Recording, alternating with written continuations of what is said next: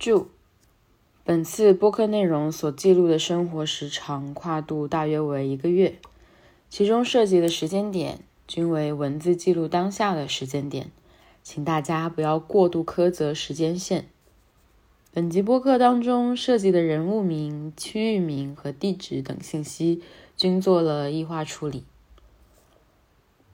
不接受与权力上位共情者的批评，但欢迎随意对号入座。某一天走在路上，我突然觉得，像我们这样正好赶上疫情时代出社会工作的年轻人，用所谓的“九零后”“九五后”，已经完全不足以代表我们的特殊性了。无论是宏观社会的大环境，还是微观自己经历的小生活本身，从二零年开始，就好像是一个滑块。在缓慢的滑行。嗯，如果可以的话，如果一定要有一个称呼的话，我想称自己为“滑块时代”。滑块的起因是疫情吗？目前看来，很大程度上是的。就在昨天，自己宛若经历了一场世纪大逃亡。说是一瞬间清空一整个区，可能也毫不夸张吧。红色成排的水马、普通行人和防疫人员在空荡的马路上擦肩而过。现实中落实封锁隔离的速度，远比你在官方渠道获得的文件要抢先一步。哎，咱们要封区？哎，我不知道啊。你不用居家隔离，对吧？那你就还能来上班。叮铃铃，叮铃铃。哎，你好，我是区域的流调人员，你是 Echo 吧？哦，你和本区确诊的病例存在一个小时以上的时空接触啊，所以呢，需要你在最近的三天之内做好核酸的三天两检。嗯，你是住在那个什么卡布奇诺小区的十一号房是不是？哦，对对对对，嗯，是，我现在就在排核酸的队伍呢。哦，你正在排这个队是吧？啊，好，那就行哈，没问题，谢谢你的配合。嗯，好，谢谢谢谢。第一，第一，第一，一个蓝色的二十四小时核酸阴性证明，在最近的深圳。好像是一个能够证明你没有中病毒的医学凭证，但它的功能好像又早就已经超过为了证明你身体是否健康这一个功能。它好像更像是一张身份 ID，它更像是在证明你是一个好人。有了它，你才可以在这个城市的各个地方自由的出入。到底是什么呢？二十四小时之内，我确信。你是一个好人，但是过了这二十四小时，我可就不认了。说到人心惶惶，我和我的同事们在最近的三天里，一直持续在这样的状态当中，眼睁睁的看着写字楼周围几个大型的城中村相继封闭，上班必经的地铁站也关闭，不再停站，街对面的商场也开始清人。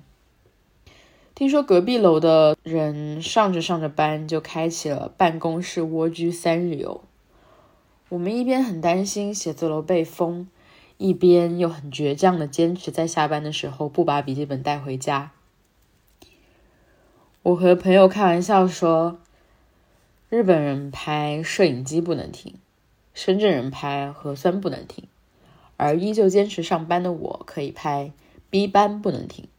这天下午上着上着班，同事在微信群里偷偷告诉大家说，老板放话了，要给大家在今天提前下班，因为担心一会儿真的会封区，而导致大家都回不了家。同事哈娜在看到群消息之后发微信和我说：“快快快，收拾好东西，随时准备跑路。”这一句文字后面跟着的三个感叹号，真的不由得把我逗笑了。如果哪天真的遇到什么大灾大难了，不知道大家在逃亡的那一个瞬间，是否还是会想着要带上一点什么呢？期盼已久的居家办公终于要来了。下午五点，公司的大群如约发布提前下班的群公告。哦，对了，充电器别忘记带啊！老板在部门的群里用文字呐喊道。我的设计同事说：“天哪，我我我现在要不要马上下单一台笔记本啊？”啊，咱就是说，倒也不必为公司做到这个份上吧。嗯。哎，我们是打车还是坐地铁？我询问着同路回家的同事。现代人的逃亡，一共有几部曲呢？其实，对于从事内容相关的新媒体打工人来说，居家办公好像反而回归了职业的本质。不过，写字楼解封的消息也比想象中的要来得早一些。不过，公司那一站的地铁依旧还没有恢复运营。早上急急忙忙赶到地铁的我，才发现昨天做的核酸检测结果还没出来。本来就提前出门三十分钟的自己，瞬间心态绷不住了。没有四十八小时核酸阴性证明的我，此时此刻寸步难行。这时候，我的脑子里有两个声音：一，去找地铁的工作人员理论，我有二十四小时之内的核酸检测记录，只不过是现在结果还没出而已。我是可以进入地铁站的，按照规定来说。二，该死，不要去浪费表情啦，他不会理会的啦。结果就是，事实确实如同脑子里的第二个声音所说的那样，对方不予理会。这让我不由得想到，古代的时候，人们进出城门只需要拿着一张令牌，而此时。核酸的阴性证明也像一张令牌，亮出来的瞬间，我就是我。但我也不必是我，我到底是谁，根本不重要。我也可以是任何人。而工作人员其实也不再是他自己，他背后也另有其人吧。深圳的疫情在过去的大半个月里越来越严重。四十八小时的核酸已经算是最低的标准，有的区域甚至是要求全体居民一天一检的。除了疫情之外，在另一片土地上的人们还在同时经历着战争。当在微博上看到这条消息的时候，我觉得既魔幻又有一种，嗯，世界应该也不会再差到哪里去了吧的感觉。这也让我想起了之前看到过的一句话：人类在活着的时候，始终都会处于一个大的社会环境之下，不是疫情就是战争。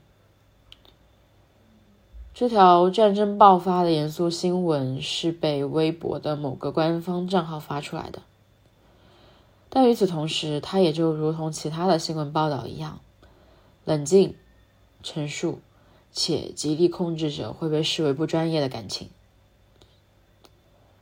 信息大爆炸的时代，连战争进度的实时更新都变得更快了。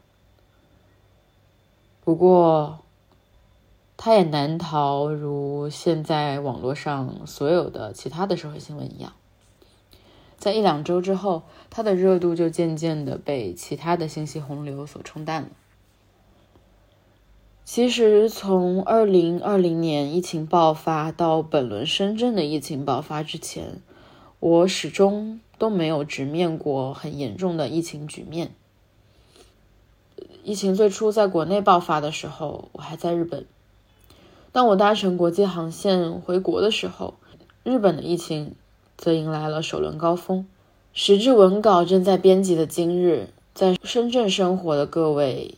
也已经经历了首次全市公共交通系统停运，各区各街道各城中村实施足不出户的严格管理阶段了。其实就在前几日，我好像首次在人生当中感受到自己一个人出门散步的快乐。疫情之下，大家好像都变得更加的热爱生活了。宽阔的马路两边，好多人都在夜跑。而就在那一晚之后，大家又都不得不蜷缩于各村各小区的网格之中。我不记得之前是否有和大家讲述过，在疫情刚开始爆发的时候，回国之旅的苦涩了。二零二零年的三月初，那时候国际环境中的疫情刚刚抬头，并也以很快的速度达到了第一次的高峰。日本大概就是在当年的三月迎来了首波疫情的高峰。国家与国家之间的航空政策以及每一家航空公司的政策也都在不停的改变。我当时的机票是从二月十九号一直被拖到了三月八号。就在我飞机起飞的前三天。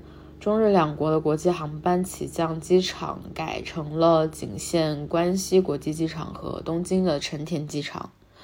需要从名古屋国际机场起飞的我一下慌了，好不容易买到的机票差点又彻底泡汤。好在当时我所选择的航空公司将飞机起飞的时间提前到了政策实施的前几天。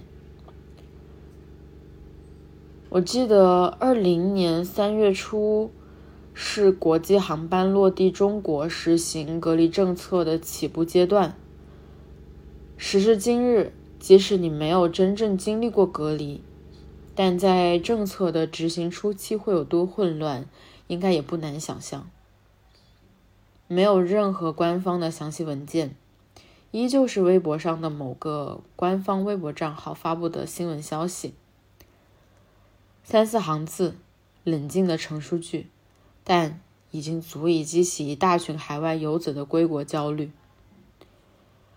大家也只能一遍又一遍、一遍又一遍的拨打落地机场的服务中心热线。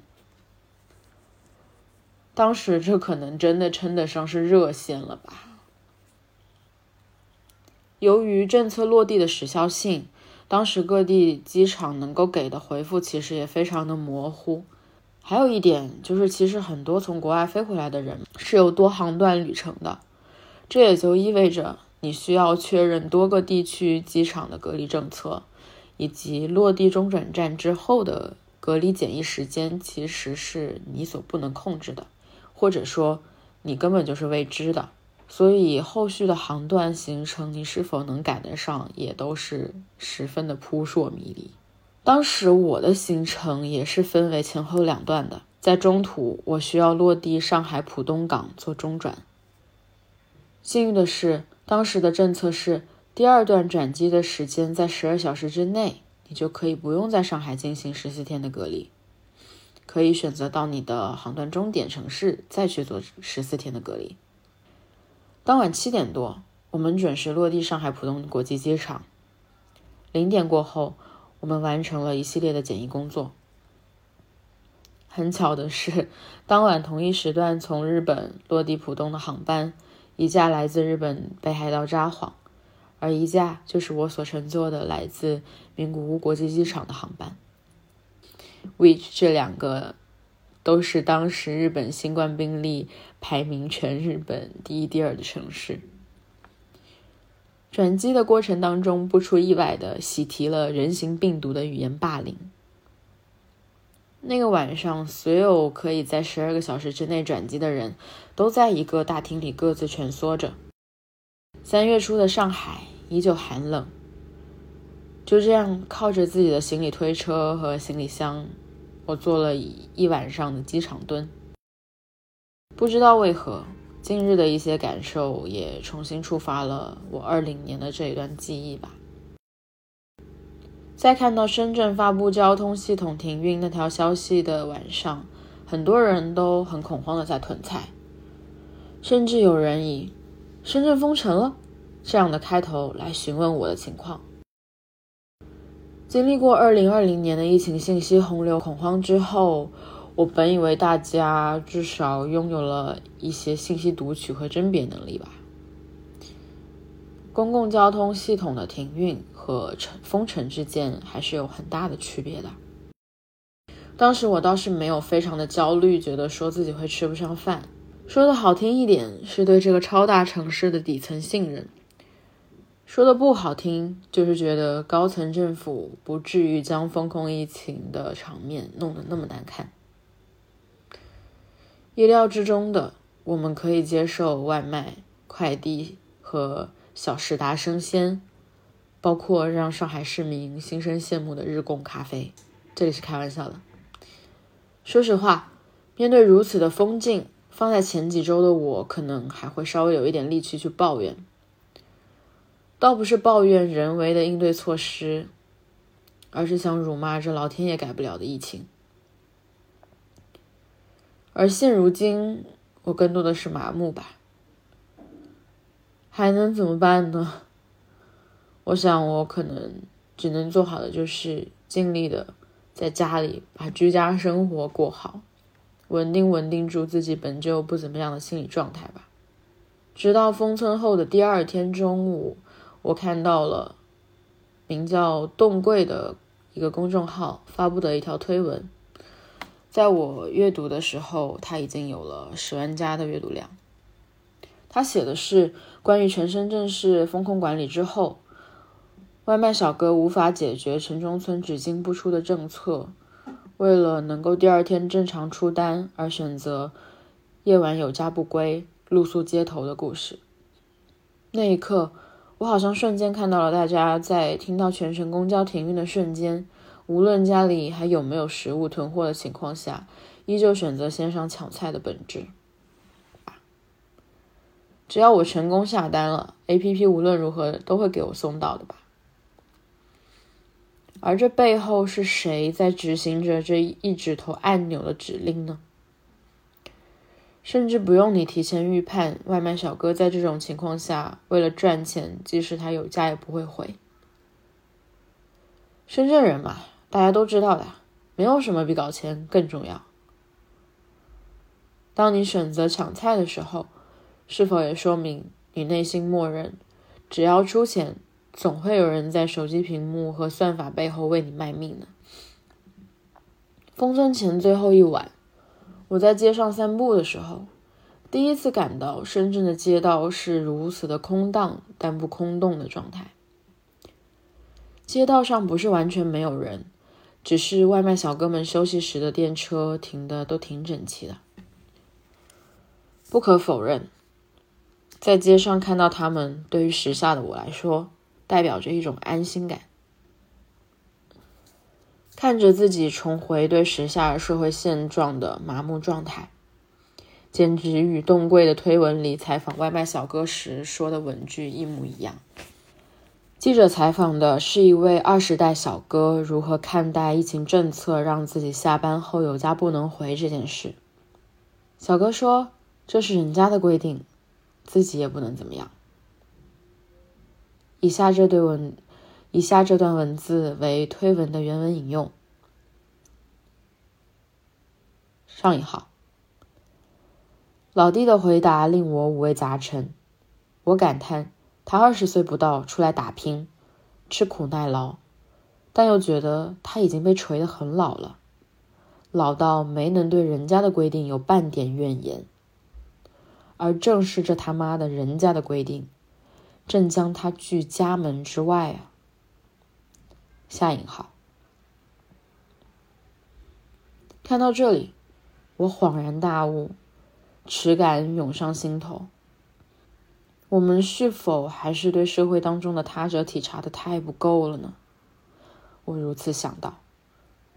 其实，在疫情当下，很多人都会说：“你就不要点外卖啦。”你也不知道那些外卖员一天跑去了什么样的地方，和什么样的人接触，很有可能他就已经被感染了。不要点了，不要点了。我觉得在疫情当下，点外卖其实还是个人选择了，大可不必因为外卖员行程复杂而觉得自己的外卖也很不干净。当然，他们确实比。一般的人具有更高的感染风险，那我觉得自吹还是外卖，这只是不同的进食方式的选择。在做选择的时候，我们没有必要如此恶言相向的去将无辜的人拉踩在脚下。每当处于这种紧张的社会环境之下，人与人之间的社会地位本就会在无形之中瞬间的被拉得更开。这群社会的基层服务者的生活，真的有人在关心吗？少一分意识的觉醒和对他们的关心，就是对他们本身的物化又多加了一分吧。